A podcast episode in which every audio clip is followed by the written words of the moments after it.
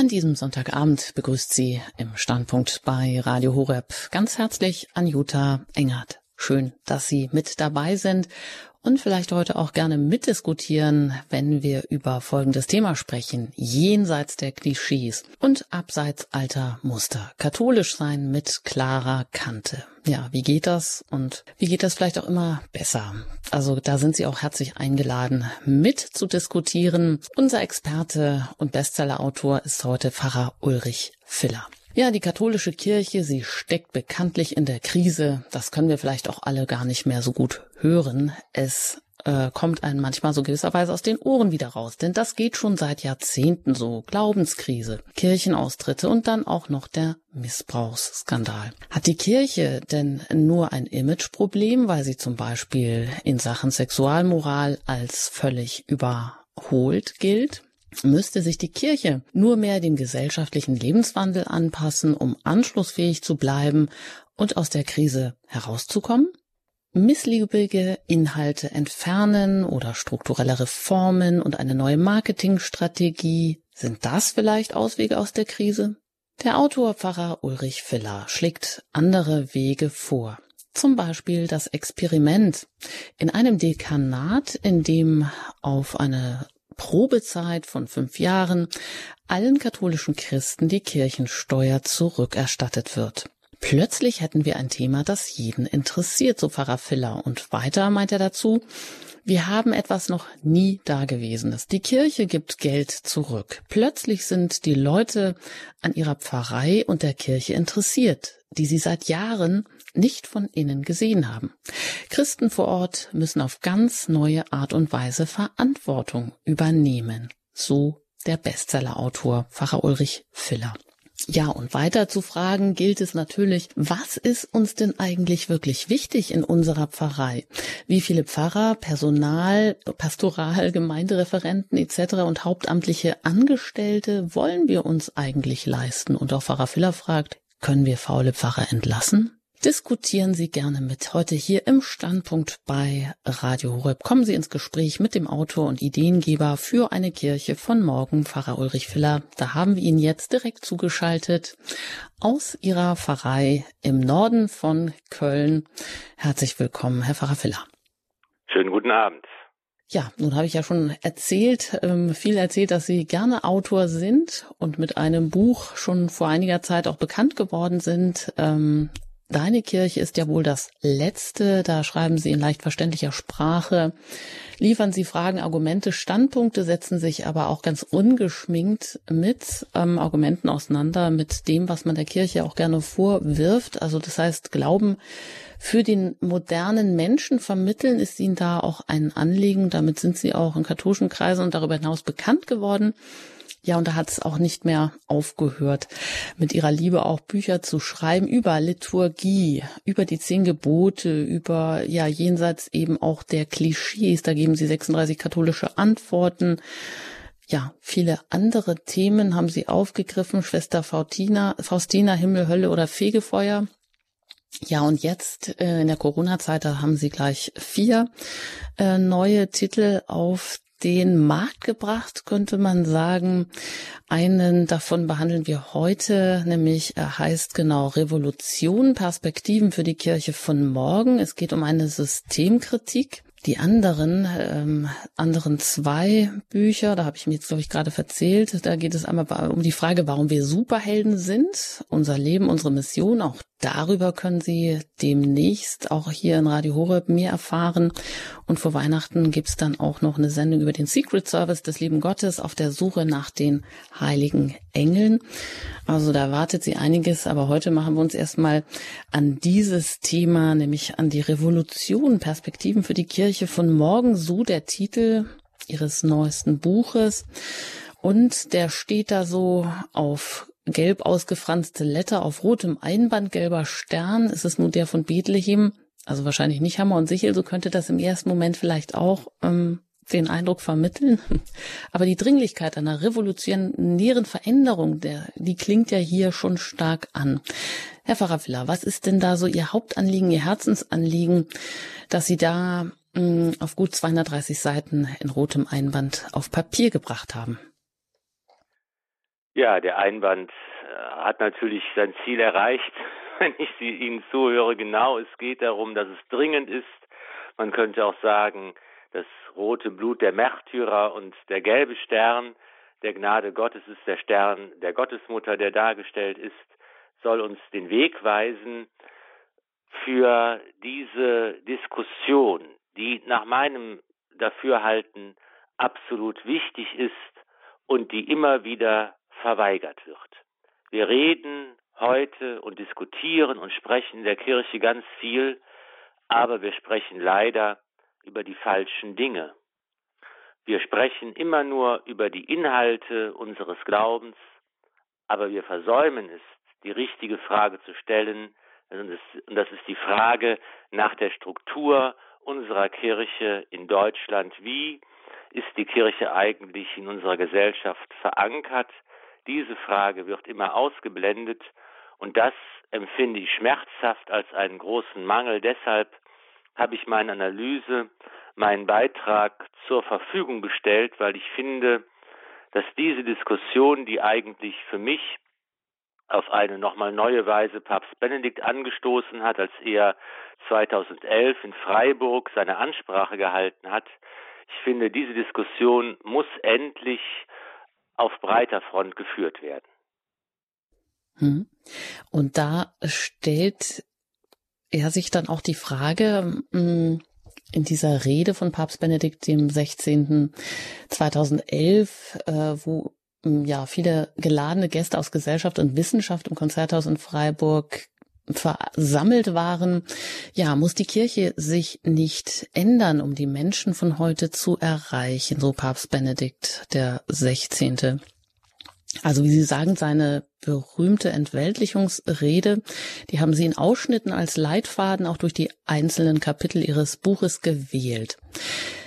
Ja, steckt die katholische Kirche denn nicht seit Jahrzehnten irgendwo auch im selben Krisenmodus? Sie sagen, wir fragen nach Inhalten, wenig nach der Struktur. Da haben wir die Glaubenskrise, wir haben den Priestermangel, wir haben den Missbrauchsskandal, wie schon eingangs erwähnt. Und eben das alles, obwohl die Kirche in Deutschland im Vergleich, im weltweiten Vergleich, die ja eigentlich die reichste ist, finanziell und administrativ einzigartig ausgestattet. Nun hat er mit dem synodalen Weg ähm, ja angestoßene Reformprozess. Er soll ja nun endlich Abhilfe schaffen, aber wo, wo geht es darum? Es wird diskutiert im Frauenpriestertum, um die Abschaffung der kirchlich veralteten Sexualmoral und des Zölibats, um die Aufhebung der männerdominierten Machtstrukturen. Das sind eigentlich alles Dinge, die in der evangelischen Kirche schon Realität geworden sind. Aber weder die Kirchenaustritte aus der evangelischen Kirche gestoppt haben, noch ihr zu mehr Akzeptanz oder auch Krisenüberwindung verholfen haben. Wenn Sie jetzt sagen, es geht vor allem um die Struktur, was muss sich denn Ihrer Meinung nach in der Kirche ändern, Herr Pfarrer Filler? Ich denke, Sie haben da völlig recht. Das ist nämlich der Prozess, den wir, dieser synodale Weg, den wir gerade erleben, zeigt das ja ganz deutlich. Wir reden über verschiedene Inhalte und ich sage nicht, dass diese Fragen nicht sehr wichtig wären, dass sie nicht als auch wert wären, diskutiert zu werden. Ich sage nur, wie Sie es auch andeuteten, diese Fragen bringen uns der Lösung nicht weiter. Auf diese Weise wird die vielgestaltige Kirchenkrise, die wir heute erleben, nicht abgestellt. Wir müssen uns einfach darüber im Klaren sein, und das ist, glaube, denke ich, mein Ansatz. Wir müssen uns im Klaren darüber sein, dass wir in einem System von Kirche in Deutschland leben, das gesellschaftlich verankert ist und das in einer bestimmten Zeit entstanden ist. Es ist nicht vom Himmel gefallen, es war nicht einfach schon immer da, es ist in einer konkreten Situation entstanden und es war auch über einen recht langen Zeitraum, vielleicht 150 Jahre oder so, sehr erfolgreich, davon zehren wir heute noch, aber es ist eben heute in die Krise gekommen, weil sich, und das wird eben oft nicht gesehen, weil sich die Gesellschaft verändert hat. Unsere Gesellschaft ist heute eine andere als vor 200 Jahren oder als vor 100 Jahren oder auch noch als vor 50 Jahren. Und deshalb passt die Form die die Kirche in dieser Gesellschaft einmal gefunden hat, die vertraglich mit dem Staat festgelegt und fixiert worden ist, diese Form passt nicht mehr zur gesellschaftlichen Wirklichkeit. Und deshalb wäre es meine Idee und meine Anregung, einmal darüber zu sprechen, ob wir nicht viel einfacher diese Form verändern können, als uns immer wieder nur frustrierend und ergebnislos über Inhalte zu streiten, wie die Einführung des Frauenpriestertums. Wir übersehen dabei einfach, dass es erstens keine gute Lösung für die Krise gibt, wie Sie richtig sagen, etwa in den evangelischen Kirchen, die ja die Frauendonation haben. Da sieht es auch nicht besser aus. Und zweitens, wenn wir katholische Kirche bleiben wollen, dann müssen wir eben in der Weltkirche agieren. Und wir sehen gar nicht, dass die Weltkirche eigentlich andere Probleme hat und dass wir unsere deutschen Vorstellungen überhaupt gar nicht da äh, gemeinsam umsetzen könnten. Also das ist auch eine ganz utopische äh, Angelegenheit, die da weiterverfolgt wird. Und das führt zu keinem Ergebnis und ist frustrierend. Deshalb ist mein Anliegen zu sagen, Leute, wir können über all diese Fragen diskutieren, das ist auch notwendig, aber wäre es nicht sinnvoll, mal einen Schritt zurückzutreten, durchzuatmen und zu sagen, okay, lass uns doch mal schauen, wie ist überhaupt unsere Kirche in dieser Gesellschaft verankert, wie ist die Zusammenarbeit von Kirche und Staat, welche Privilegien gibt es da, welche Möglichkeiten gibt es da und wenn ich feststelle, dass dieses System nicht mehr unserer gesellschaftlichen Wirklichkeit gut entspricht, wie kann ich es verändern? Denn das ist ja ein deutsches Eigenmodell. Das gibt es nur bei uns in dieser Form. Das können wir sofort verändern. Das berührt kein Dogma und nicht den Inhalt unseres Glaubens. Und das ist, glaube ich, eine Veränderung, eine Reform, ja, ich sage eine Revolution, die viele gute weitere Veränderungen auch mit sich bringen würde. Das sagt Pfarrer Ulrich Filler, mit dem wir hier heute verbunden sind in der Standpunktsendung bei Radio Horeb. Wir sprechen über sein Buch Revolution, Perspektiven für die Kirche von morgen. Und bevor wir jetzt auf die einzelnen Reformvorhaben kommen oder das, was Sie als Stufenplan vorschlagen, nämlich die Revolutionierung des Kirchensystems und auch des Pfarrsystems und mit Ihnen auch gerne darüber ins Gespräch kommen möchten. Ja, da wollen wir doch vielleicht mal einen Schritt zurücktreten, wie Sie das vorschlagen, mal tief durchatmen, bevor wir nämlich dieses heiße Eisen anpacken, wo es auch um Kirchensteuer, wo es eben um diese ganze strukturelle Verfasstheit der Kirche geht. Das Sondermodell, wie Sie sagen, wie wir es hier in Deutschland haben, werfen wir mal einen ganz kurzen Blick drauf. Wir können auch noch in der zweiten halben Stunde das äh, geschichtlich vertiefen, wie das im Einzelnen entstanden ist, um es besser verstehen zu können. Aber geben Sie uns doch mal, Herr Pfarrer, vielleicht so einen kurzen Überblick, wie dieses einzigartige Kirchenmodell in Deutschland entstanden ist oder was es denn überhaupt bedeutet, dieses öffentlich-rechtliche System der Kirche in Deutschland. Wie sind Kirche und Staat denn da äh, verknüpft und was macht diese deutsche Sonderstellung auch aus, dass auch die ja finanziellen Mittel über die Kirchensteuer ja eingetrieben werden, aber dass es da eben auch sehr viel ja ähm, Verknüpfung zwischen Kirche und Staat gibt, die der Kirche vielleicht nicht immer besonders dienlich ist. Wenn man nur einige Stichpunkte nennen möchte, dann gehört dazu natürlich die französische Revolution und ihre Folgen, die ja geistesgeschichtlich einen ganz großen Umbruch für Europa bedeutet hat. Und eine Folge davon ist eben dass die Kirche als Machtfaktor der Gesellschaft und des Staates entfernt worden ist. Das ist in verschiedenen europäischen Ländern auf unterschiedliche Art und Weise geschehen. In Deutschland war es so, dass eben dann nach der Französischen Revolution unter Napoleon und seinen Kriegen und dem ganzen Durcheinander, das dann entstanden ist, dass hier 1803 im Grunde genommen ein bewaffneter Raubüberfall stattgefunden hat durch die Fürsten, durch die Staaten auf die katholische Kirche. Man kann das so verkürzt sagen, man hat ihr all die Macht und das Geld und das Land weggenommen.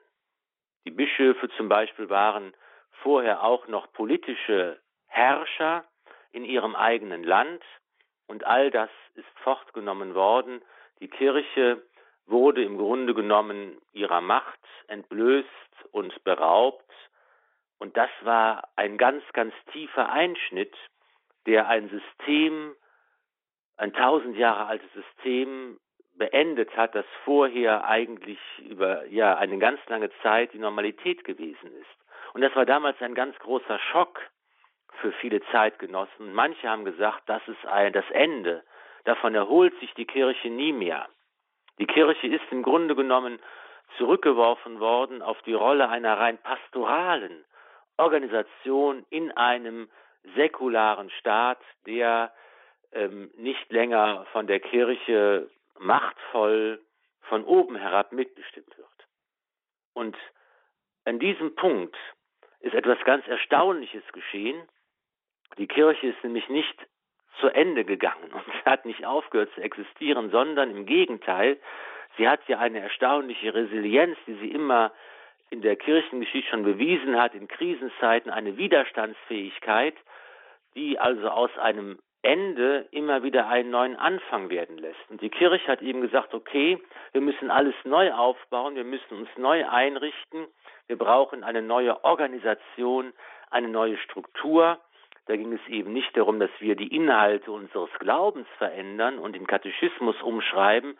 Es ging darum, wie können wir uns neu organisieren als Kirche in Deutschland.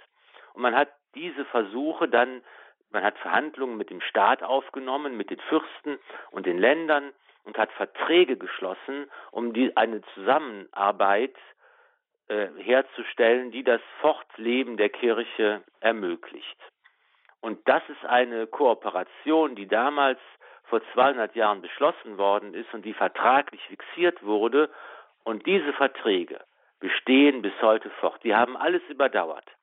Das Kaiserreich, und die Weimarer Republik und Nazi-Deutschland und die DDR, in der sie auch in modifizierter Form gegolten haben. Und bis heute haben diese Verträge Geltung und sie binden die Kirche und den Staat in Deutschland auf eine ganz enge Art und Weise aneinander. Und man nennt das bei uns als Rechtsmodell, die Kirche ist eine Körperschaft des öffentlichen Rechts und sie genießt viele Vorteile und gibt dem Staat auch einige Einflussmöglichkeiten auf die Kirche, die vor 200 Jahren natürlich noch ganz anders und viel wichtiger waren als heute, etwa wenn es um die Ernennung neuer Bischöfe geht. Aber das ist eigentlich eine, eine, eine Gestalt, die die Kirche gefunden hat im säkularen Staat, in unserer Gesellschaft. Und diese Gestalt war unglaublich erfolgreich. Das liegt daran, dass die Kirche eben eine eine gute Idee aufgreifen konnte, die gesellschaftlich up-to-date war, nämlich die Familie und dass unter dem Zeichen der Familie diese Kirche sich neu organisiert hat und sie hat eben auch bei der sozialen Frage eine ganz entscheidende Rolle gespielt und gesellschaftlich relevante Arbeit geleistet. Und deshalb war es für, für diesen Zeitraum eine, ein, eine unglaubliche Erfolgsgeschichte und das ist eigentlich die Kirche, dieses Kirchenmodell, das die Älteren von uns ja dann teilweise noch selbst erlebt haben oder auch von Erzählungen kennen, mit vollen Kirchen, mit katholischen Familien, mit Vereinen und Verbänden, die lebendig sind und so weiter und so fort. Und genau dieses Modell, das einmal so erfolgreich war, ist heute nicht mehr erfolgreich und der Grund liegt nicht darin, dass unsere Lieder zu schlecht wären, die wir singen im Gottesdienst oder unsere Predigten zu langweilig. Der Grund dafür liegt darin, dass sich die gesellschaftliche Wirklichkeit in unserem Land verändert hat. Und deshalb passt das System, das die Kirche sich aufgebaut hat und mit dem Staat abgesprochen hat, nicht mehr. Und dass dieses System nicht mehr stimmt, ist meines Erachtens die tiefste Ursache für diese vielgestaltige Krise der Kirche, die wir heute haben. Und deshalb müssen wir den Raum finden, darüber zu diskutieren, wie eine Veränderung dieses Systems aussehen kann.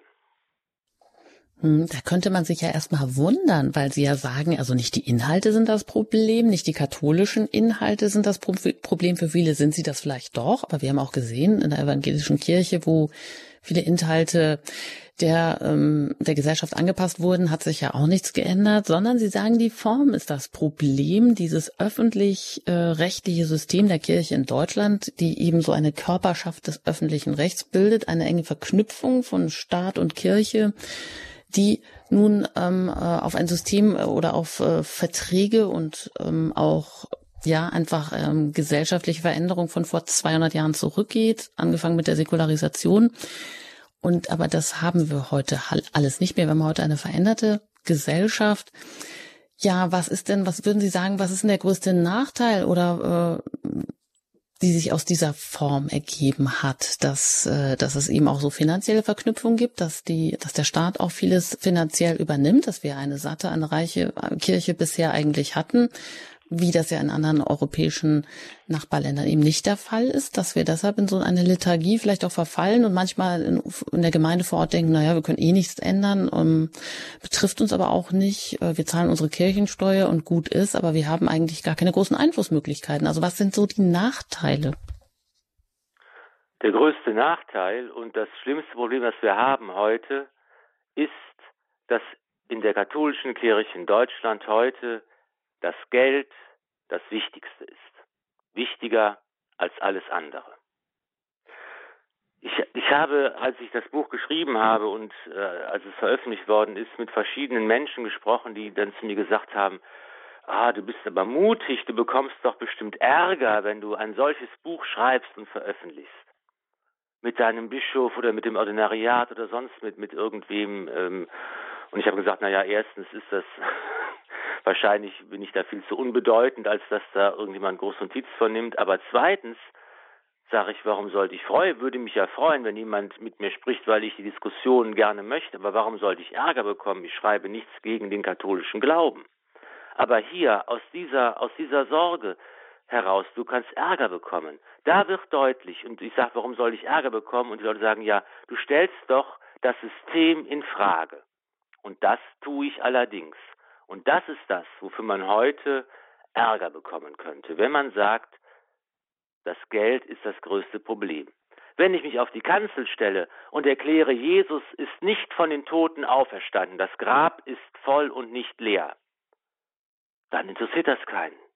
Einige fromme Leute sind vielleicht irritiert, aber die kommen zur Kirche, weil sie treu sind und lassen sich von mir äh, da nicht beirren und mein und irgendwelche anderen Kirchenfürsten äh, und Bischöfe interessiert es überhaupt gar nicht. Und selbst wenn mein Bischof zu mir sagt, hör mal, äh, Pfarrer Fila, du kannst doch hier nicht sagen, die Jesus ist nicht auferstanden Toten, dann kann ich ihm aus dem Stand heraus fünf von den Bischöfen beauftragte und vom Staat bezahlte Professoren der Theologie nennen, die diese Meinung genau teilen und das in Deutschland heute lehren an den katholischen Universitäten, wo die Priester ausgebildet werden ob ich an die Auferstehung Jesu glaube oder nicht, das ist heute kein, keine, kein, kein, keine Problematik mehr.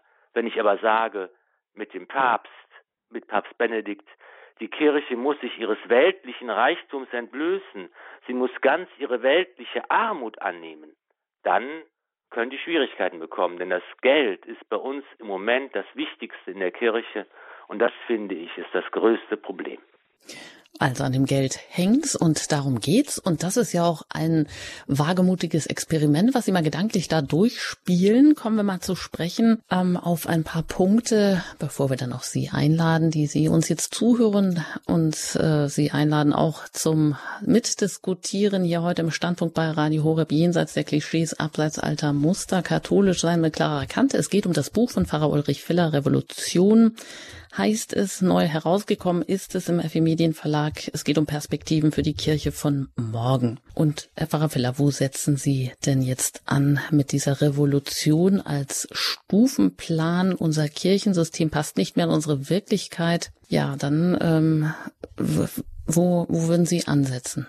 Ich würde bei dem einfachen Ansetzen mich zum Schwierigen vorarbeiten. Und das Einfachste und Erste wäre, dass die Kirche von sich aus sagt, und deutlich und transparent macht, wir selbst sind eigentlich mit diesem System nicht mehr zufrieden. Wir sehen selbst, dass es nicht mehr in unsere gesellschaftliche Wirklichkeit passt. Wir wollen diese Form der Kooperation mit dem Staat verändern. Und das geschieht, indem man also kleine Zeichen setzen könnte, die auch sofort umsetzbar wären. Zum Beispiel, um ein Beispiel zu nennen nur, es ist eben so, dass in Deutschland dann die Gehälter der Pfarrer zwar vom Bischof bezahlt werden durch die Kirchensteuer, aber die Gehälter der Bischöfe oder Domkapitulare werden vom Staat bezahlt. Es gibt eben ein Relikt aus diesen Verhandlungen, aus diesen Vertragsschlüssen Ausschöpfungen äh, der Kirche mit den Ländern und dem Staat. Da gibt es eben Zuwendungen des Staates an die Kirche, die er bis heute bezahlt. Und da könnte man sagen, wir verzichten darauf. Langfristig muss das Ziel natürlich sein, zu sagen, wir müssen die gesamte Kooperation mit dem Staat verändern, wir müssen auf unsere Privilegien verzichten, wir müssen im Grunde genommen die Vorteile der Körperschaft eines des öffentlichen Rechts aufgeben, um als Kirche ganz unabhängig zu sein. Beginnen würde ich damit zu sagen, wir machen kleine Zeichen, wir sagen, okay, wir verzichten auf diese Zuwendungen, auf diese direkten Zuwendungen des Staates. Und wenn das aus vertragsrechtlichen Gründen nicht geht, kann man das aber transparent und öffentlich machen und sagen, wir spenden das Geld und wir können unsere Bischöfe und andere Leute selbst bezahlen. Das wäre eine kleine Sache, die aber, glaube ich, eine große Wirkung hätte. Das ist schon mal mutig. Und Sie sagen, ja, man kann eigentlich hierzulande als Professor der Theologie durchaus Sachen lernen, die mit dem katholischen Glauben nicht, überhaupt nicht übereinstimmen und auch so Priester ausbilden. Das juckt niemanden groß.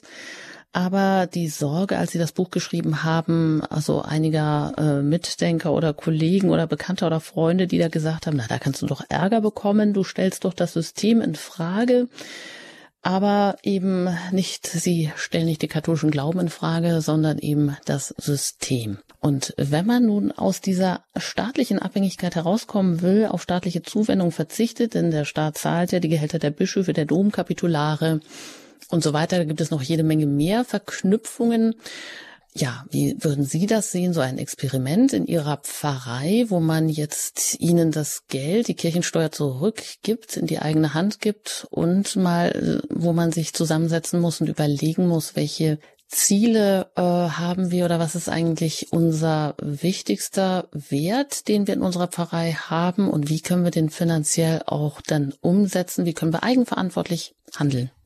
Sie sind herzlich gerne hier auch eingeladen, mitzudiskutieren mit Pfarrer Ulrich Filler über sein neuestes Buch Revolution, Perspektiven für die Kirche von morgen, eine Systemkritik. Wo können wir wirklich ganz konkret ansetzen? Sie erreichen uns jetzt unter der 089 517 008 008. Und wenn Sie mobil unterwegs sind, dann oder vielleicht Radio Horeb, sei es im Auto oder wie auch immer über DRB Plus eingeschaltet haben, dann wählen Sie zuerst die 0049 und dann die 89 517 008 008.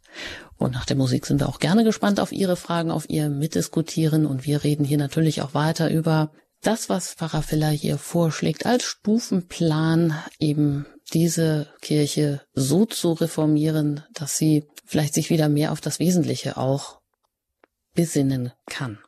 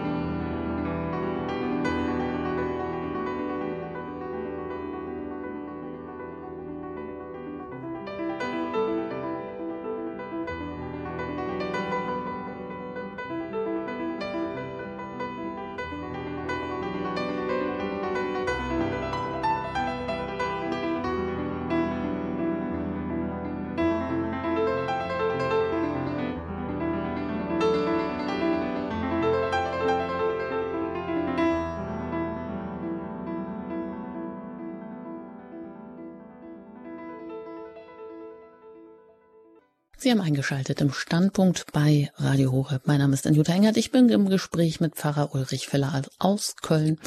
Er ist Bestseller-Autor und äh, wir reden über sein neues Buch Revolution. Es geht um Perspektiven für die Kirche von morgen. Wie können wir die Kirche, wie können wir vor allem die Form der Kirche, diese überaltete Form als öffentlich-rechtliche äh, Körperschaft des öffentlich-rechtlichen, also eine Körper öffentlich Jetzt habe ich mich ganz verhaspelt. Eben, diese Verknüpfung unserer Kirche zwischen Staat, eben Kirche und Staat, die so miteinander verknüpft sind, dass die Kirche auch nicht immer frei handeln kann. Wie kann man also diese Form verändern, die eben auf einer von vor 200 Jahren zurückgeht. Ja, und was Sie noch weiter vorschlagen als Stufenplan, darauf kommen wir gleich zu sprechen im Einzelnen. Das ist nicht das Einzige, dass Sie sagen, man könnte doch jetzt den Leuten vor Ort auch das Geld in die Hand geben, damit sie eigenverantwortlich wieder handeln können und müssen. Und Sie sind natürlich gerne eingeladen, ähm, mitzudiskutieren, weil Sie sind ja auch die äh, Leidtragenden in Anführungsstrichen der Kirche vor Ort. Was, wie geht es Ihnen da? Sie können uns gerne anrufen unter der 089 517 008 008 und das hat Frau Holme bereits getan. Ich darf Sie hier begrüßen aus der Nähe von Augsburg. Herzlich willkommen im Standpunkt. Grüß Gott, guten Abend. Äh, Herr Pfarrer Filler. Wunderbar, Sie sprechen mir aus der Seele. Der Papst Benedikt hat schon vor Jahren gesagt, er würde das italienische Steuermodell, Kirchensteuermodell bevorzugen, wo es eine Kultursteuer gibt für alle und wo man entscheiden kann, wo das Geld hinfließt. Und das wäre natürlich äh, ganz anders. Wir sehen ja, wenn wir in die USA schauen, äh, da muss jeder äh, Pfarrer, jede Pfarrei äh, muss schauen, äh, dass sie gute Angebote macht, damit die Leute bleiben und Geld in die Pfarrei stecken. Was halten Sie vom italienischen Steuermodell? Ja, vielen Dank für Ihren Beitrag. Das ist, geht natürlich genau in die richtige Richtung. Ich möchte zunächst sagen, ich glaube, dass das Thema Kirchensteuer deshalb so wichtig ist, weil es so viele Menschen berührt und betrifft und weil jeder eine Meinung hat und da auch mitreden kann. Und ich glaube, es ist ein, ein wichtiges Thema, das vielen auch auf den Nägeln brennt und auf der Seele und dass wir deshalb ähm, auch darüber von neuem sprechen müssen. Und ich ähm, habe auch in meinem ersten Buch, Deine Kirche ist wohl das letzte, über die Kirchensteuer gesprochen und darauf hingewiesen, dass die Kirchensteuer natürlich auch unglaublich viele Vorteile hat, dass sie ein gerechtes System eigentlich ist. Und dass wir, und ich plädiere dafür, dass wir einfach, und ich kenne aus meiner eigenen Erfahrung der letzten Jahre so viele Diskussionen mit Befürwortern und Gegnern, heiße und emotionale Diskussionen, und ich plädiere dafür, dass wir eigentlich eine Versachlichung brauchen der Diskussion. Und wir müssen das tun, was Sie vorschlagen. Wir müssen nämlich die, uns mal umschauen und sagen, wie ist es eigentlich woanders? Wir müssen auf der einen Seite überlegen, was sind die vielen Vorteile der Kirchensteuer und wie würde unsere Landschaft und unsere Gesellschaft auch aussehen, wenn wir die Kirchensteuer nicht mehr hätten welche harten Einschnitte und Einbußen wären in allen möglichen Bereichen da zu tragen. Wir müssen aber auch dagegen die Nachteile aufwiegen, die auch ohne Frage da sind. Und wir müssen vor allen Dingen fragen, welche anderen Möglichkeiten gibt es denn? Wie wird es in den USA gemacht, in Italien, in anderen Ländern der Welt? Wie finanziert die Kirche sich da? Denn das ist klar. Die Kirchenfinanzierung an sich gibt es immer und überall. Natürlich braucht die Kirche Geld und Finanzmittel, Unterhalt und äh, für den Gottesdienst und so weiter, für die, für die Mission, für die Pastoral. Das ist völlig klar. Wir können also, es geht nicht darum, dass wir sagen, die Kirche darf überhaupt kein Geld mehr in die Hand nehmen. Schon die Apostel hatten ihre Kasse, wir wissen das. Das ist also, gehört zur Kirche als gesellschaftliche Einrichtung immer dazu. Wir müssen aber uns überlegen, welche anderen Möglichkeiten gibt es auch? Und da würde ich jetzt aus dem Stand heraus äh, nicht ein Modell dem Vorzug geben, dem italienischen oder dem amerikanischen, denn da würde ich auch selber gerne noch in der Diskussion, in der Weiterentwicklung dieser Gedanken mir auch die verschiedenen Möglichkeiten noch genauer anschauen, um zu gucken, was passt denn auch zu uns und vielleicht probieren wir einfach auch mal aus, wie es denn wäre, wenn die Leute plötzlich selbst für ihre Pfarrgemeinde und für ihre Gottesdienste und Taufen Beerdigungen auch finanziell die Verantwortung hätten. Herzlichen Dank. Dankeschön, Frau Holme. Alles Gute Ihnen und ähm, weiter geht's. Unter der 089517008008 können Sie hier gerne mitdiskutieren, wie kann man die Form der katholischen Kirche hierzulande ändern. Sie ist nicht mehr an die gesellschaftlichen Verhältnisse angepasst. Ähm, ja, es ging jetzt gerade um die Kirchensteuer. Wie kann man wieder mehr Eigenverantwortung auch unter die Gläubigen bringen? Weiter geht's jetzt mal nach Bad Tölz. Da wartet Herr Schlegel, den ich jetzt hier begrüßen darf in der Standpunktsendung. Guten Abend. Ja, guten Abend. Hören Sie mich? Ja, etwas dumpf, aber wir hören Sie, wenn Sie vielleicht so direkt in den Hörer sprechen. Ich, ich habe etwas belegte Stimme. Ich bin im Krankenhaus. Es geht aber. Legen Sie einfach los. Ähm, ja. Ihre Frage oder Ihr Anliegen. Also diese Probleme, die hier erörtert werden, die helfen mir die Botschaft vom Himmelreich zu meinen Enkeln zu bringen. Mich interessiert in erster Linie die Frage, wie können meine Enkel vom Himmelreich erfahren? Ich habe zwölf. Und ich weiß genau, die sind alle schon erwachsen und haben Kinder und stehen im Berufsleben.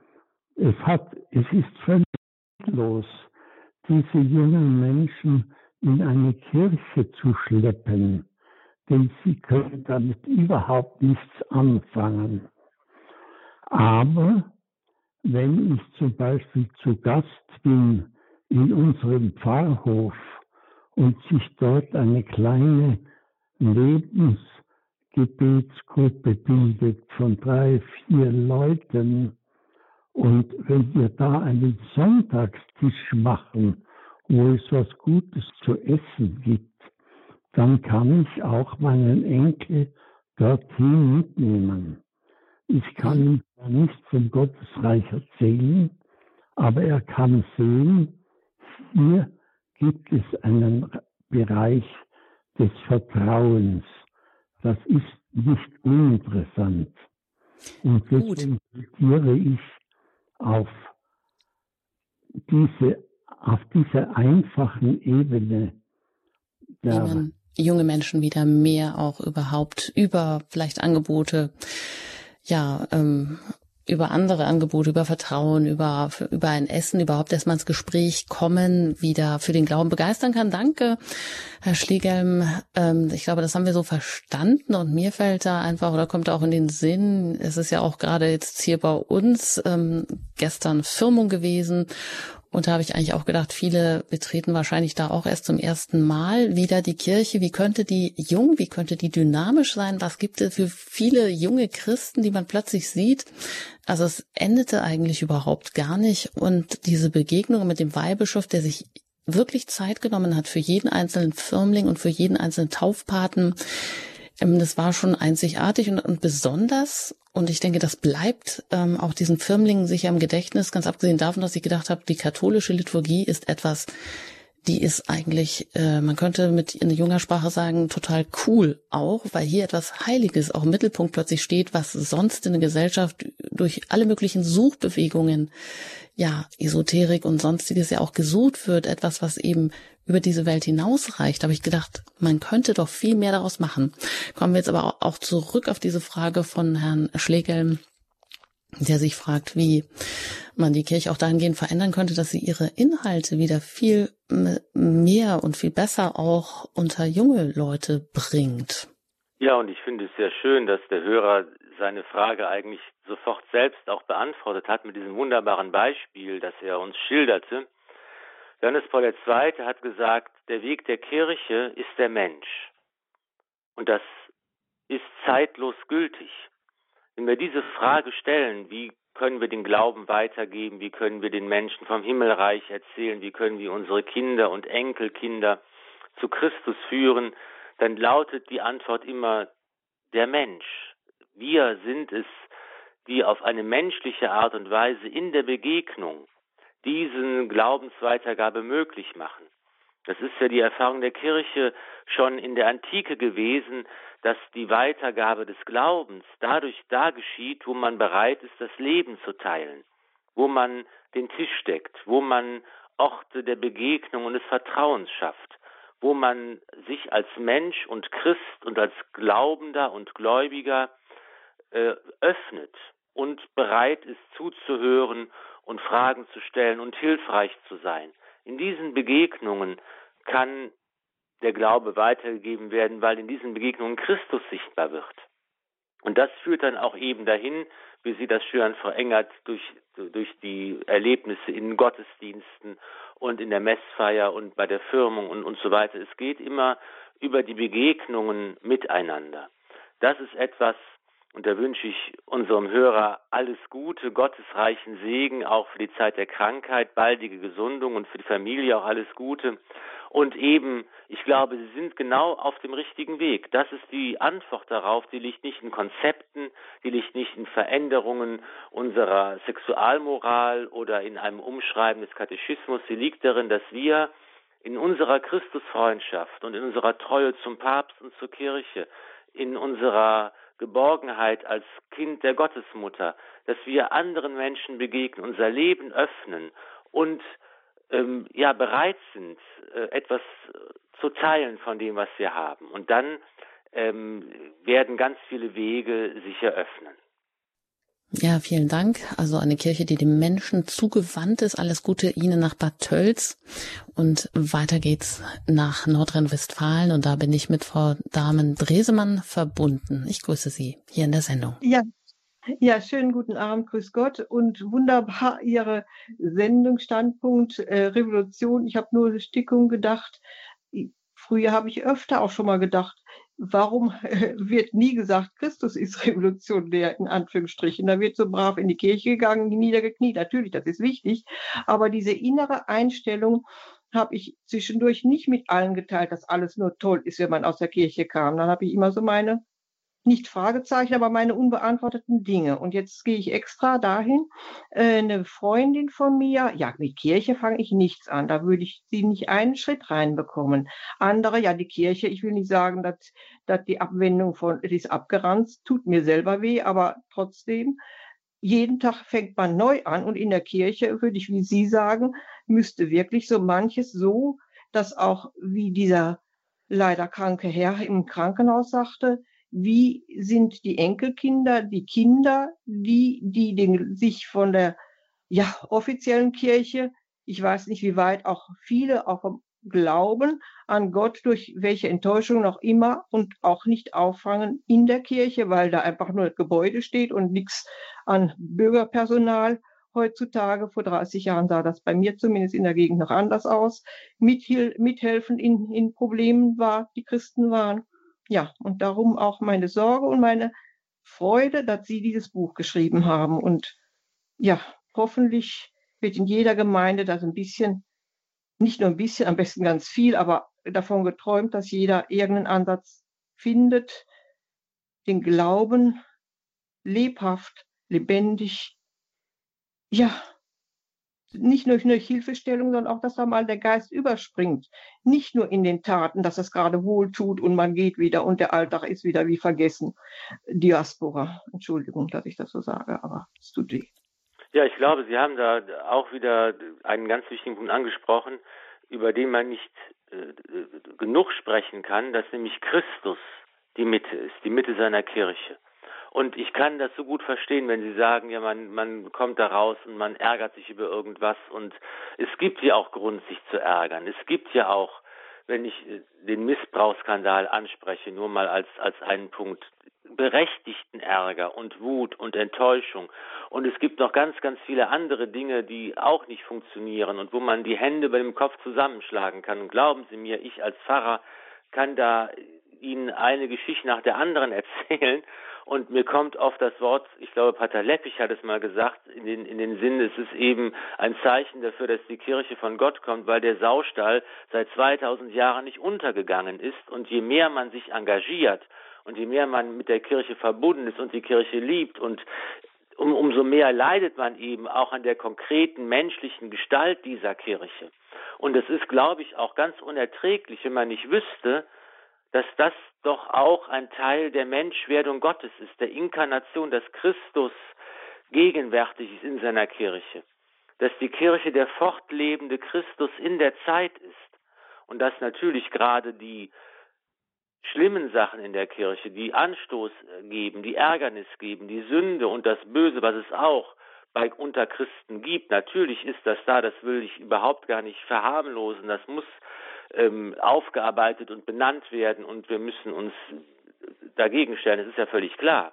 Aber man darf eben nicht vergessen, dass, dass äh, die Kirche auch und vor allen Dingen die Gemeinschaft mit Christus ist und dass ich eben nur durch die Kirche Christus finden kann und mit Christus leben kann, in der Freundschaft mit Christus leben kann, dass er derjenige ist, der mich berührt und verwandelt, der mir seinen Geist schenkt, damit ich mit ihm und durch ihn für das Gute eintreten kann, das Reich Gottes aufbauen kann. Gott sei Dank gibt es aber auch eben neben dem vielen Negativen, was auch in die Schlagzeilen immer wieder kommt, das das viele, was nicht in die Schlachtzeilen kommt, das sind die vielen, vielen Christen, katholischen Christen, evangelische auch in unserem Land, die für Christus brennen und das Reich Gottes aufbauen, die einen stillen Dienst tun, die ihren Glauben leben und die ein unschätzbares und wichtiges Zeugnis geben, die beten. Auch das ist eine ganz wichtige Grundlage äh, aus der heraus wir alle leben jeden Tag und schöpfen dürfen. Das ist auch etwas, für das man an dieser Stelle auch mal als Pfarrer gerade danken sollte,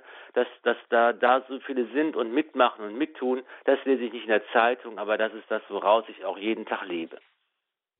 Ja, vielen Dank, Frau Dresemann. Alles Gute nach Nordrhein-Westfalen und ich möchte noch ein bisschen die Fahnenstange wieder hochhalten, auch für das, was Sie, Herr Pfarrer Filler, natürlich hier in Ihrem Buch dann auch ansprechen, wie man denn diese Revolution gestalten kann, wie man dieses Kirchensystem, das Pfarrsystem revolutionieren kann. Eben, Sie schlagen ja auch vor, auf den Bekenntnischarakter zu verzichten, keinen katholischen Religionsunterrichten mehr, vielleicht auch eben nicht Professoren zu bezahlen, die dann etwas ganz anderes lehren, als der ähm, katholische Glaube aber eigentlich aussagt, eben auch auf die ähm, kirchlich-staatliche Bildungspartnerschaft zu verzichten oder auch den Verband der Diözesen Deutschlands, den VDD, aufzulösen, weil es auch hier ja gar keine Transparenz gibt, wie Sie sagen, das möchte ich noch mal in die Runde werfen und äh, vielleicht auch da noch mal anregen, darüber zu diskutieren. Es gibt hier viele Anrufe noch. Sie erreichen uns unter der 089 517 008 008, aber auch im Hinblick auf diese Punkte. Und da darf ich jetzt Herrn Banse aus Köln begrüßen, hier in der Sendung in Standpunkt bei Radio Horeb. Guten Abend. Ja, guten Abend, Herr Pfarrer Fehler. Ich komme auch aus Köln. Ähm, und äh, erstmal vielen, vielen Dank für Ihren Mut. Aber ich, was Sie da sagten, mit der, mit der, äh, man sollte die Bischöfe und die Domkapitulare nicht mehr vom Staat bezahlen, sondern von der Kirchensteuer, äh, sind das nur nicht nur kosmetische Sachen. Also ich sehe das Problem viel tiefer. Äh, ich denke, es liegt am mangelnden Glauben. Ich weiß nur nicht, es gibt und gab ja auch hier in Köln gute Erzbischöfe, Frings, äh, Höfner und so weiter, und äh, die haben sich ja nun redlich bemüht. Aber wenn ich da so an meine Cousine denke, äh, die hat zwei Kinder, zwei Töchter und sowohl die Cousine mit ihrem Mann als auch, ja gut, äh, sie ging einmal vielleicht zu Ostern, zu Weihnachten zur Kirche, hatte aber gar nicht geglaubt und ihr Mann schon gar nicht und die Kinder erst recht nicht. Die sind jetzt auch schon groß, haben selbst Kinder, aber der Glaube spielt da gar keine Rolle. Und äh, äh also äh, mein, mein angeheirateter Cousin hatte fromme Eltern, aber äh, er selbst war nicht fromm. Er war also nicht gläubig. Also äh, ich weiß nicht, äh, ich glaube nicht, dass es an der Erziehung gelegen hat, aber ich bin da etwas ratlos. Äh, also ich sage dann, es liegt am mangelnden Glauben. Und Glauben kann man ja nicht erzwingen. Oder muss man das hinnehmen dann? Dann muss man genau, erst, wir haben das ja heute im Sonntag gehört, muss, müssen wir das dem Weltenrichter überlassen, was er dann dafür so sagt. Ja, das natürlich müssen überlassen wir alles dem, dem Richter am Ende, aber wir sind doch aufgerufen, über zu fragen, was können wir jetzt tun? Und da bin ich ganz bei Ihnen. Ich sehe das äh, genauso wie Sie. Also das, was ich anfangs sagte, war ja nur ähm, mit den Gehältern der Bischöfe und so weiter ein kleines Zeichen, ein erster Anfang, dem ja noch viele andere Schritte folgen müssten, bis hin eben zur äh, Abschaffung der Kirchensteuer beispielsweise. Aber was Sie sagen, ist ja genau richtig. Ich glaube auch, dass die tiefste Krise, die alle anderen Krisen durchdringt und die grundlegend ist, diese Glaubenskrise ist. Und meines Erachtens liegt das eben zum Teil und zum großen Teil daran, dass sich unsere gesellschaftliche Wirklichkeit verändert hat, in der der Glaube früher als Normalität in der Familie, in der bürgerlichen Familie und in der Pfarrfamilie gelebt wurde, weil hier eine kirchliche und gesellschaftliche Übereinstimmung zu finden war. Und das hat sich verändert. Und wir tun aber immer noch so, als seien all diese getauften Menschen, die aber innerlich mit der Kirche nichts mehr zu tun haben, noch überzeugte Katholiken. Und deshalb kommen wir in so ein Missverhältnis hinein und deshalb passen unsere Strukturen nicht mehr. Und ich plädiere dafür, ich kann auch nicht, habe auch keine Zauberformel, wie ich alle Menschen gläubig machen kann. Das würde ich sofort machen, das habe ich aber nicht. Aber ich sage, wir dürfen deshalb nicht frustriert sein und sagen, wir können nichts tun. Ich sage, wir müssen uns auf die konzentrieren, die kommen. Und ich finde, ein ganz wichtiges Anliegen ist es zu sagen, was ist denn das Wichtigste, das unser wichtigster Zweck als Kirche? Und als allererstes steht dort der Glaube an Gott. Ich glaube, dass es Gott gibt, den christlichen Gott der Bibel, der die Welt geschaffen hat. Und das erste Gebot der zehn Gebote lautet, du sollst keine fremden Götter neben mir haben. Ich soll an diesen Gott glauben. Und das ist das allererste, zu dem ich mich entscheiden muss. Und es ist eben so, dass wenn ich dieses, dieses Gebot ernst nehme und an diesen Gott glaube, dann gehört da auch dazu, dass ich ihn Sonntag heilige und sage, es gibt einen Tag in der Woche, der ist für Gott da. Und da gehört zu, dass ich zum Gottesdienst gehe. Und das verbindet uns ja im Grunde genommen mit, mit allen Christen. Es verbindet uns mit unseren jüdischen Geschwistern und so weiter dass wir an einen Gott glauben, dass dieser Glaube an Gott auch in unserem Leben irgendwie sichtbar werden muss. Und er wird sichtbar, wenn ich am Sonntag in die Kirche gehe. Das ist doch mal ein ganz wichtiger und entscheidender erster Punkt, so die Menschen zu fragen, egal was in deinem, was das das Amtsgericht sagt, was in den Büchern steht, wie du konfessionell eingeordnet bist, glaubst du wirklich an Gott? Und wenn du das tust und zur Kirche kommst, dann kann ich mit diesen Leuten anfangen. Und mit diesen Leuten kann ich arbeiten. Und wir können eine Gemeinde aufbauen. Wir können Katechese machen, den Glauben verkünden. Aber ich kann es nicht mit all den Leuten tun, die auf dem Papier sagen, sie sind Christen, aber tatsächlich nicht in der Form an Gott glauben, dass sie bereit sind, ihm eine Stunde am Sonntag zu schenken. Und da finde ich, wäre eine erste Möglichkeit zu sagen, wir müssen auch das System unserer Pfarrgemeinden umkrempeln. Die Kirche sagt auf dem Zweiten Vatikanischen Konzil, die Eucharistie ist die Quelle und der Höhepunkt allen Tuns der Kirche. Und die heilige Messe am Sonntag ist die Quelle und der Höhepunkt allen Tuns, allen Lebens der Pfarrgemeinde. Daraus muss alles entspringen. Und wir müssen dahin kommen zu sagen, du musst dich entscheiden. Bist du dabei oder bist du nicht dabei? Du kannst es feiern, wir leben im freien Land, das ist kein Problem. Aber wenn du dich entscheidest, dann kann ich mit dir arbeiten und wir können gemeinsam das Reich Gottes aufbauen. Wenn nicht, bitteschön, dann halt nicht. Aber das ist ein erster Schritt. Und ich glaube, wenn wir den Menschen zeigen, dass wir ihr, sie ernst nehmen, ihre Entscheidung ernst nehmen und ihnen die Verantwortung übergeben, auch für das Geld. Und das Geld ist halt das Wichtigste für uns in der Kirche. Wenn wir das den Leuten überlassen, ich glaube, dann gibt es da auch eine neue Offenheit neue Wege dafür, auch den Glauben und die Pfarrgemeinde und den Gottesdienst wieder ernst zu nehmen. Ich weiß, das ist nicht sofort umsetzbar und ich weiß auch noch nicht mal, ob das die ideale Lösung für alles ist. Ich habe nicht das Rezept, wonach alles richtig funktionieren wird, aber ich finde, wir müssen diese Fragen ganz, ganz dringend diskutieren. Es wird einfach diese Fragen werden heute ausgeblendet, da kümmert sich niemand drum. Und ich finde, viel eher als über das, die Frage nach der Sexualmoral müssen wir über diese Fragen sprechen, weil das wirklich an den Lebensnerv der Kirche geht.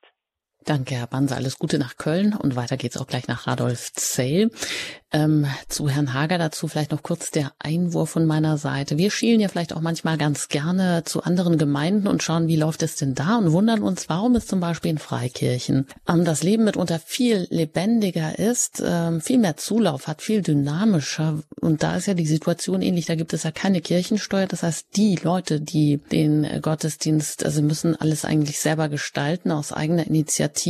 Da werden aber die einzelnen Mitglieder begrüßt. Da wird, wird immer geguckt, wer ist denn neu da, wie kann ich wen einbinden. Es wird zusammen gegessen, es wird zusammen gefeiert, es wird zusammen eigentlich auch der ganze Sonntag mitunter gestaltet und es wird zusammen Verantwortung übernommen und auch Geld eben für den ähm, Pastor oder für denjenigen, der dann dort in der Gemeinde dieses Amt übernimmt, bezahlt, je nachdem, was möglich ist. Also solche Strukturen mögen durchaus ja schon auch Anklang finden oder vielleicht auch mit für diesen Erfolg verantwortlich sein. Das ist vielleicht nochmal nur so ein Einwurf. Aber jetzt zu Ihnen, Herr Hage aus Radolfzell. Ja, Herzlich willkommen hier im Standpunkt. Guten Abend, ja. Äh, sind eigentlich jetzt schon etliche Fragen beantwortet worden, was auch äh, Glauben anbetrifft. Nur eines möchte ich noch sagen dürfen, Herr Pfarrer Filler. Sie haben vorhin auch äh, gesagt, dass etliche katholische Theologen, also Professoren an Universitäten, die Auferstehung Jesu leugnen. Das hat mich also erschreckt. Und äh, da müsste man doch wirklich sagen, das wäre, das ist doch ein zentrales Glaubensgeheimnis, das müsste man irgendwie den Menschen doch wieder nahebringen können. So wichtig Strukturveränderungen sind, das ist keine Frage, äh, auch was die finanziellen Dinge anbetreffen. Aber äh, das, was eben die Hörer vorher auch schon gesagt haben, mir macht das auch Sorgen, dass eben einfach der Glaube vielfach schwindet. Ich erlebe das auch bei meinen Kindern und Enkelkindern. Das äh, wollte ich eigentlich dazu sagen. Ja, vielen Dank, Herr Hager. Und da auch noch das Zitat von Farafel aus dem Buch. Es kommt mir hier gerade, die Kirche in Deutschland bezahlt diejenigen am besten, die mit dem größten Eifer an den Ästen sägen, auf denen sie sitzen. Also auch da hat es mit Geld zu tun, oder, Herr Farafiller? Ja, natürlich. Und klar, ich mache einen Vorschlag, ich bringe eine Analyse, eine Idee ein. Ich möchte eine Diskussion anregen über diese Fragen. Das ist natürlich nicht umfassend für alle Bereiche. Klar, sind da auch äh, ja, dafür gefordert zu schauen, dass die Bischöfe darauf achten, dass der katholische Glaube auch Gelehrten verkündet wird und so weiter und so fort. Und wir sind natürlich auch alle auf verschiedene Weise mit diesem Problem konfrontiert, wie kann ich den Glauben weitergeben? Und da ist einfach eine ganz wichtige und mutmachende Botschaft, die ich gerne äh, immer weitergebe an alle Eltern, Großeltern, Urgroßeltern. Man hat nicht viele Möglichkeiten, äh, etwas tatsächlich zu tun, so scheint es zu sein. Aber was man auf jeden Fall hat, ist das eigene Zeugnis, das Zeugnis des eigenen Lebens und Glaubens, das ist sehr wichtig und wir haben die Macht des Gebets. Wir können unsere Kinder und Enkelkinder und die Menschen mit ins Gebet nehmen, stellvertretend für sie beten und zur Messe gehen. Und wir haben hier ganz viele Möglichkeiten, mit Christus in der Gemeinschaft der Heiligen, mit der Gottesmutter zu arbeiten, die wir jetzt und hier gar nicht überschauen können. Von daher denke ich, dass wir ganz vertrauensvoll und optimistisch daran gehen können, um zu sagen, das, was wir tun können, das ist von außen betrachtet rein irdisch, menschlich betrachtet wenig, aber tatsächlich haben wir viele Möglichkeiten, die wir mit Hilfe des Himmels auch umsetzen können und wir werden eines Tages dann auch sehen, wie segensreich auch unsere Bemühungen gewesen sind.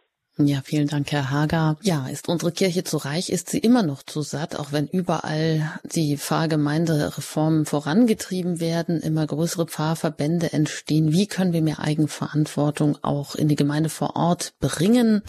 Diskutieren Sie gerne mit unter der 089517008 über das neueste Buch von Pfarrer Ulrich Filler, Revolution, Perspektiven für die Kirche von morgen. Es geht um eine Systemkritik und eben auch darum, diese veraltete Form der Kirche, wie sie heute hier in Deutschland in einem Sondermodell haben, zu verändern. Ja, Frau Sachs ist die nächste, die uns aus Ulm erreicht. Mit ihr bin ich jetzt hier ja. verbunden. Ich grüße Sie in der Sendung.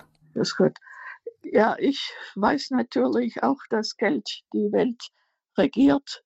Und das gilt natürlich ja auch für die Kirchen und für unsere große Kirche. Aber äh, die Kirchensteuer regt mich nicht sehr auf, denn sie hat ja auch einen äh, gerechten Anteil, dass es je nach Verdienst geht und nicht willkürlich und bin auch nicht abhängig dann, dass ich muss selber einschätzen, wie viel ist mir die Kirche wert oder nicht wert, dass ich dafür investiere. Denn auch wir sehen ja, auch jeder Verein braucht Geld, um existieren zu können und jede Partei erst recht äh, hier. Aber ich meine, das geht am eigentlichen Problem vorbei. Denn ich bin halt eine Frau, Jahrgang 1937, die einmal Theologie studiert hat und sehe eben auch die negative äh, ja, Erfahrungen, die ich als Frau machen musste gerade auch aus Ulm, aus einer protestantisch geprägten Stadt, wo ja, ich auch mehr mitwirken konnte in der evangelischen äh, Kirche mit meinem Theologiestudium als in meiner katholischen. Da war kein Platz da. Und in der Schule gab es die laisierten Pfarrer, die haben auch wollen den Religionsunterricht, da blieb dafür auch nichts übrig. Also äh, das ist keine schöne Seite. Und darum gehöre ich natürlich zu denen, die sagen, wenn sich die Kirche nicht ändert, innerlich sind wir Frauen schon außerhalb der Kirche. Das akzeptieren wir nicht mehr, diese Zweiklassengesellschaft, die man da hat wegen unserem Geschlechtes wegen. Also ich, habe zum Glück ja während dem Konzil studiert und schätze ein, Johannes den 23. der hat es kapiert, auch wenn man ihn unterschätzt hat, was also in unserer Kirche nicht stimmt. Ich meine, ich habe gern Ratzinger gehört, aber äh, halte ihn nicht für einen politischen Kopf. Da war mir Hans Kühn lieber. Bei dem habe ich die Wirklichkeit mehr kennengelernt. Oder Romano Guardini. Das sind die Leute, die mich geformt haben, in München vor allem. Da bin ich denen sehr dankbar. Aber ich sehe auch, wie die spirituelle Formung von uns ist doch überhaupt nicht beachtet worden. Das sind, sind Nebenkreise wie die Jesuiten und die Oratorianer und die Compone-Missionare. Frau Sachs, was schlagen Sie denn vor für die Frauen in der haben. Kirche? Also, darum meine ich, da liegt viel Schuld bei der Kirche im Versäumnis. Soweit meine mhm. Meinung. Herr Pfarrer Feller. Ja, vielen Dank für dieses äh, eindrucksvolle Zeugnis und diesen Bericht über Ihre Erfahrungen, den ich ja sehr gut nachempfinden kann. Ja, also eben, ich sagte, einmal ist Romano Guardini für mich persönlich auch ein ganz bedeutender ähm, Theologe, der mich auch sehr inspiriert. Und ich glaube, dass er eigentlich darauf wartet, wieder von uns entdeckt zu werden. Er ist etwas in Vergessenheit geraten, meines Erachtens, und hat aber wichtige Impulse auch für die Fragen, die uns heute bewegen. Und dann finde ich eben auch, dass wir, dass ich viele Anliegen der Hörerin ähm, teilen kann, wobei ich sagen würde, wir müssen eben auch unterscheiden, diese Frage der Diskriminierung von Frauen ist eine gesellschaftliche Frage vor allen Dingen, nicht eine kirchliche. Wir hatten in der Kirche zum Beispiel im Mittelalter bereits weibliche Professoren an päpstlichen äh, Universitäten, aber dass eine verheiratete Frau ein eigenes Bankkonto haben darf oder dass Lehrerinnen ihren Beruf nicht aufgeben müssen, nur weil sie heiraten. Das sind Sachen, die in der Bundesrepublik Deutschland noch in den 60er Jahren äh, waren. Also diese äh, ähm, Emanzipation und diese Gleichberechtigung ist eine gesellschaftliche Problematik, die natürlich wichtig ist und die wir angehen müssen. Und ich denke, dass wir auch hier in der Kirche noch verschiedene Möglichkeiten haben, wie wir eben auch den Frauen Einfluss geben können auf die Gestaltung des kirchlichen Lebens. Und da geht es eben nicht in dem Bereich, dass man sagt, sie können als Priester auch die Beichte hören oder die Messe feiern, aber es geht in dem Bereich zum Beispiel, wenn es darum geht, wie verwalte ich das Geld der Kirche? Oder wie plane ich die Personalpolitik eines Bistums? Es ist überhaupt gar nicht einzusehen, warum der Personalchef eines Bistums immer auch ein Priester sein muss, der einige Jahre als Kaplan gearbeitet hat oder als Pfarrer.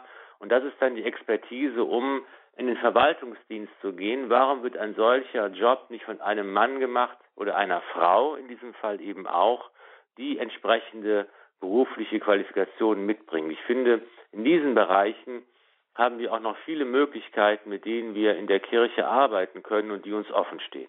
Vielen Dank, Herr Pfarrer Filler. Alles Gute auch nach Ulm und weiter geht's zu Herrn Mack, der jetzt in Freiburg schon wartet. Aber jetzt sind Sie auf Sendung. Grüße, Herr Mack. Ja, schönen guten Abend, äh, Frau Enger. Schönen guten Abend, Herr Pfarrer Filler. Ich fasse mich, versuche mich so kurz wie möglich zu fassen, weil ich doch einiges oder ja ein paar Punkte kurz wo mich einfach Ihre Meinung mal interessieren würde. Zunächst, was mir doch auffällt, auch in den ganzen Debatten, Reformdebatten, Stichwort synodaler Weg, auf den ich jetzt nicht weiter eingehen möchte, auffällt, ist, wenn wir von der Kirche sprechen, sprechen wir sehr oft so ist zumindest mein Eindruck, aber auch in Gesprächen, die ich führe, selbst im Bereich der Kirche, sprechen wir oft so über die Kirche, als ob, als sei sie ausschließlich so eine, wie soll ich das sagen, soziologisch-gesellschaftliche Organisation, so eine soziologisch-gesellschaftliche Größe.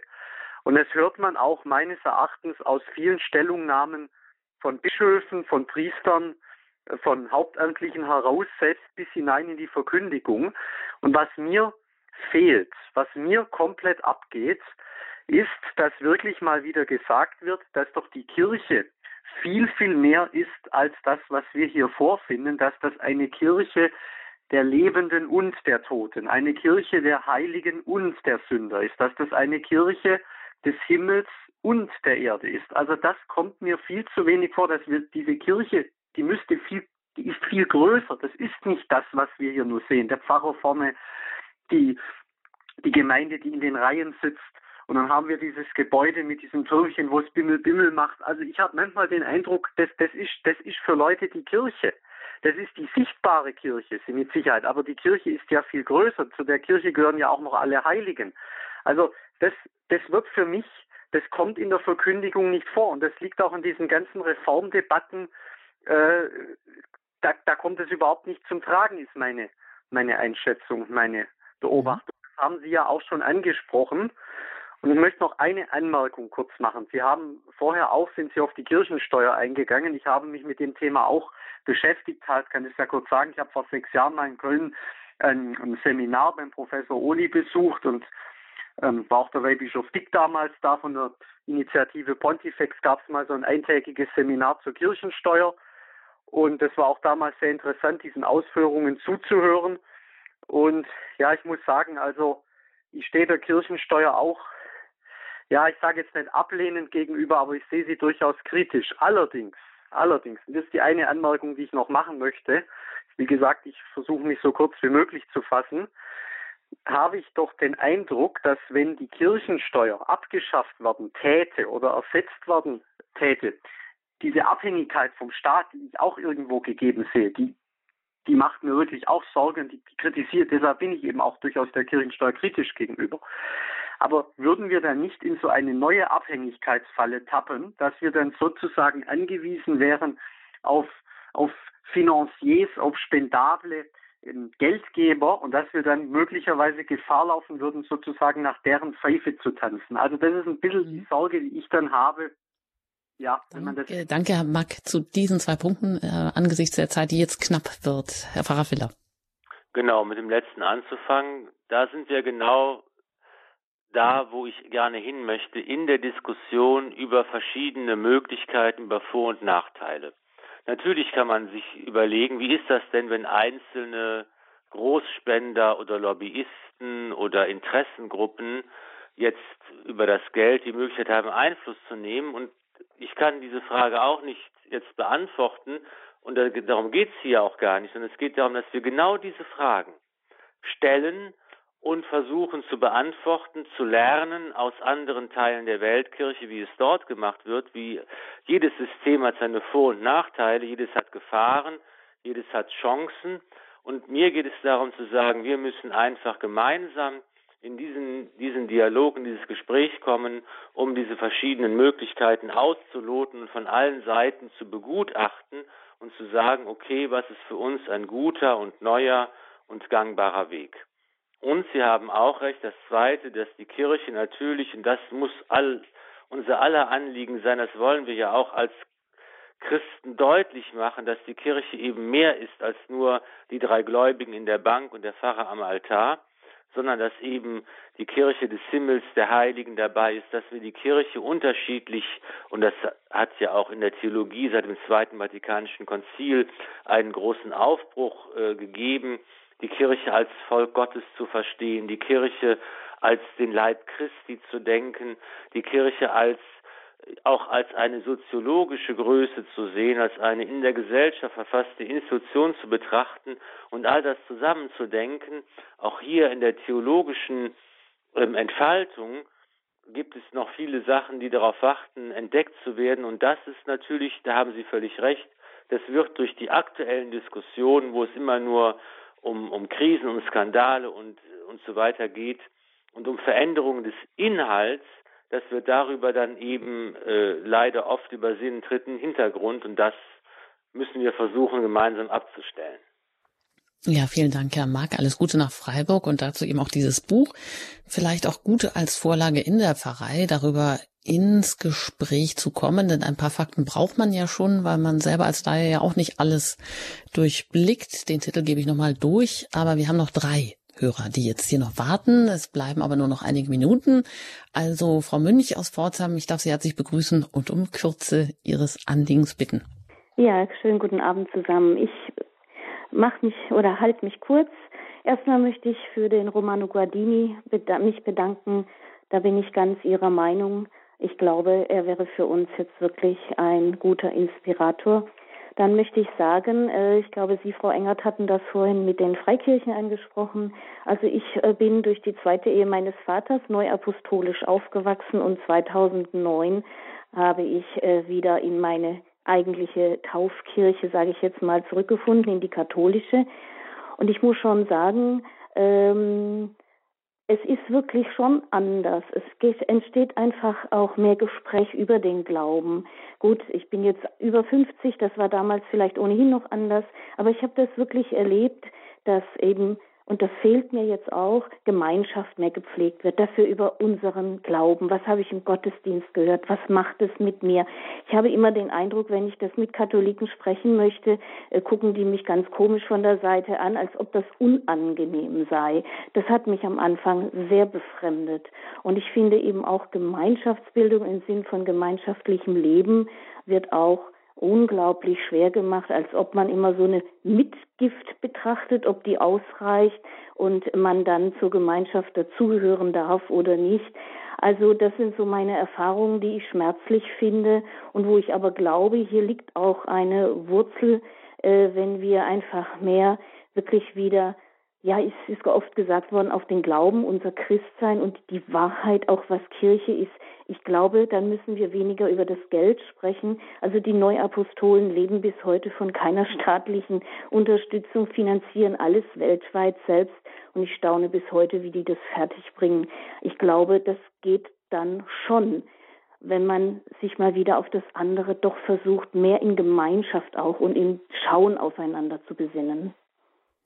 Vielen Dank, Frau Münch. Und so geht es ja bei Radio Horeb natürlich auch. Ähm, der Sender ist ja auch rein spendenfinanziert und er lebt und ist dynamisch und wächst. Das ist auch unglaublich. Ich nehme jetzt an dieser Stelle noch Herrn Grevenbruch, äh, Entschuldigung, Herrn Schläger aus Grevenbruch dazu, dass Sie auch noch zu Wort kommen und bitte dann Herrn Pfarrer Filler nochmal auf äh, die einzelnen Dinge noch zu antworten. Herr Schläger, guten Abend. Ja, guten Abend. Grüße Sie zusammen. Ich bin seinerzeit, bin ich schon mal, weil ich sehr äh, interessiert bin an Büchern und an Buchantiquariate besuche, äh, zu den Emmos, äh, zur Emmos-Halle gegangen und zum Emmos-Verkaufsraum und äh, schätze zum Beispiel in der Kirche die Emmos-Bewegung mit Abbé Pierre sehr. Äh, bin immer, bin jetzt 76 Jahre, äh, habe immer als einen Schwerpunkt gesehen, eben Kirche der Armen für die Armen am armen Sonntag und äh, die innerliche äh, Glaubensverkündigung. Pfarrer Füller ist ja dafür bekannt, dass er hier eine äh, Sprache spricht, äh, die die Menschen äh, äh, äh auch äh, äh, dann auch äh, zu den zu den zu den Menschen spricht und äh, äh, was allerdings äh, die Analyse angeht, äh, da sehe ich Mengen. Also äh, ich sehe da so ein bisschen äh, in dieser gegenwärtigen Krise äh, der, der Versuch, jetzt mit einem neuen Modell jetzt hier äh, sich alle Probleme doch erstmal äh, bei Null anzufangen. Nicht? Erstens, die Kirche ist immer sehr unterschiedlich aufgestellt. Die einzelnen Vereine sind sehr unterschiedlich. Die Geistlichen und so weiter, die, die, äh, die Pfarrangehörigen sind sehr unterschiedlich. Nicht? Und zum Beispiel, dann der, äh, wurde zum Beispiel gesagt, ja, die Pfarre, die hat abgewirtschaftet, die, äh, die Einzelpfarre. Äh, nicht, da habe ich äh, hier dem Pfarrer gesagt, äh, es kommt immer auf die Personen an. Und so ist es, ist es auch immer. Es kommt auf die einzelnen Personen an. Aber es kommt auch auf die Frauen bei den Personen an. Ich habe mir in, in, meiner Sammlung habe ich mir jetzt die neue Bischöfin, äh, äh, die jetzt äh, äh, äh gewählt worden ist, die ist als freundliche Person in meiner Sammlung der freundlichen Personen äh, drin. Nicht, es kommt und wir haben ja, sind nicht in der Situation, dass der Staat äh, und, und äh, die Kirche sich auseinander dividiert hätten. Nicht?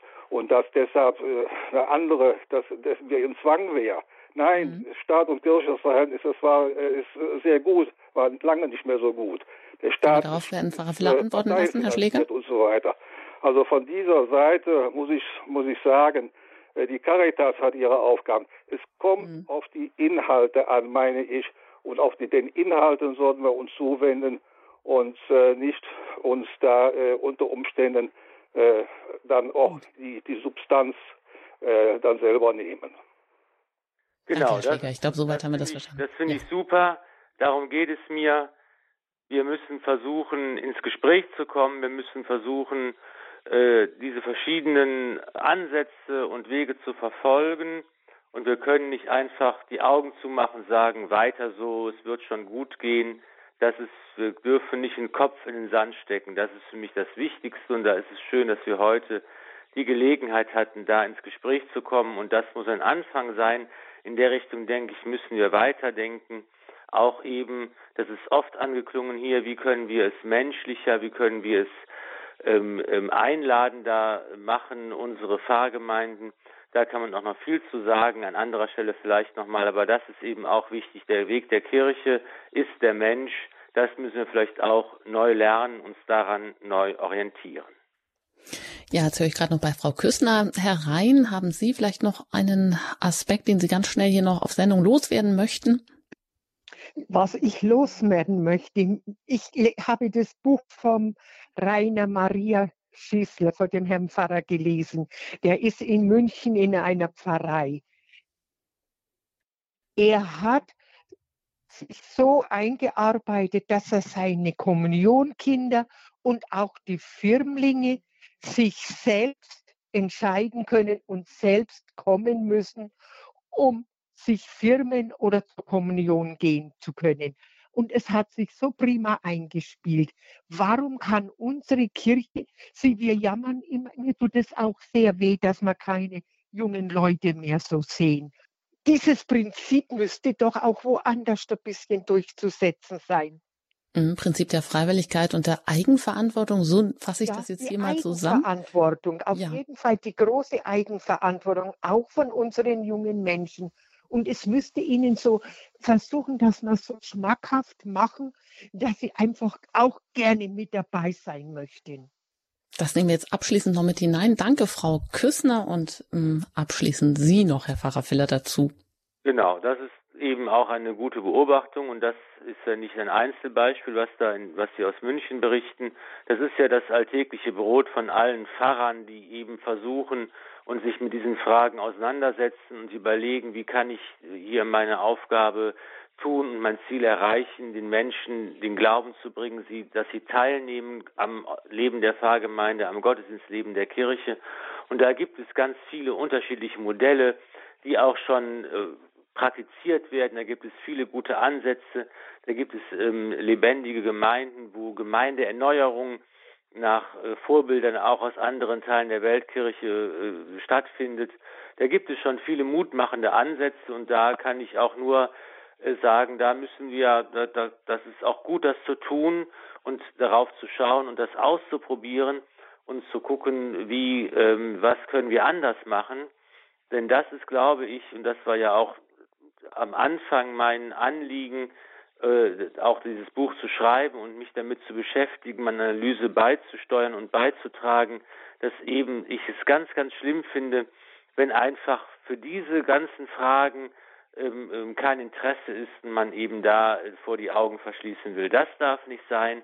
Hier müssen wir auf einer breiten Ebene alles Mögliche versuchen. Und eben auch, ich finde, wichtig und äh, lohnenswert auch mal nachzudenken, wie ist die Form die gesellschaftliche Form unserer Kirche. Und hier, glaube ich, gibt es noch einige Stellschrauben, an denen wir drehen können. Und dann werden wir ganz bestimmt unser Wunder erleben. Ja, und zu diesen Stellschrauben sind wir heute nicht mehr im Einzelnen gekommen, aber wenn Sie mögen, können Sie vielleicht auch einen Prozess in Ihrer Pfarrei anstoßen mit dem Buch Revolution Perspektiven für die Kirche von morgen. Es geht um eine Systemkritik von Pfarrer Ulrich Filler im FE Medien Verlag erschienen. Vielleicht auch ein Vorschlag, das dann im Pfarrgemeinderat, im Gemeindeteam oder wie das dann auch immer bei Ihnen heißt oder in einem Hauskreis sich mal zur Hand zu nehmen und ja, vielleicht zu überlegen, wo können wir da anfangen, um auch eine Veränderung anzustoßen, eine Veränderung auch der Form der Kirche. Alle weiteren Fragen können Sie natürlich auch oder diese Sendung noch einmal nachhören. Das können Sie bei uns auf der Website machen, horeb.org. Da finden Sie auch weitere Informationen zum Programm oder im Programm zu dieser Sendung und alles, was Sie weiter brauchen. Diese Sendung können Sie sich dann auch in der Mediathek noch einmal herunterladen. An dieser Stelle natürlich ein herzliches Dankeschön an Sie, Herr Pfarrer Filler, dass Sie heute hier zu Gast waren im Standpunkt bei Radio Horeb und ich darf Sie abschließend dann auch noch um Ihren Segen bitten. Sehr gerne. Vielen Dank. Und dann nehmen wir alle unsere Anliegen, die Anliegen der Hörer, die jetzt noch zugeschaltet sind, gerne bitten, mitten das Gebet und hinein und bitten für uns alle um den Segen Gottes. Der Herr sei mit euch. Und mit deinem Geiste. Es segne und behüte euch der allmächtige und gütige Gott, der Vater und der Sohn und der Heilige Geist. Amen. Amen. Gelobt sei Jesus Christus. In Ewigkeit. Amen. Vielen Dank, Herr Pfarrer Filler. Ihnen einen gesegneten Abend und auch auf ein Wiederhören. Das wird ja auch bald sein zu Ihren weiteren Büchern, der Secret Service des lieben Gottes auf der Suche nach den heiligen Engeln. Damit geht es demnächst weiter. Und im Standpunkt in der kommenden Woche geht es um das Thema Zeichen setzen für verfolgte Christen der Red Wednesday von Kirche in Not. Bleiben Sie dran, hier geht es auch gleich mit dem Nachtgebet der Kirche weiter. Ich äh, danke Ihnen, wünsche Ihnen einen gesegneten Tag und verabschiede mich, Ihre Anjuta Engert.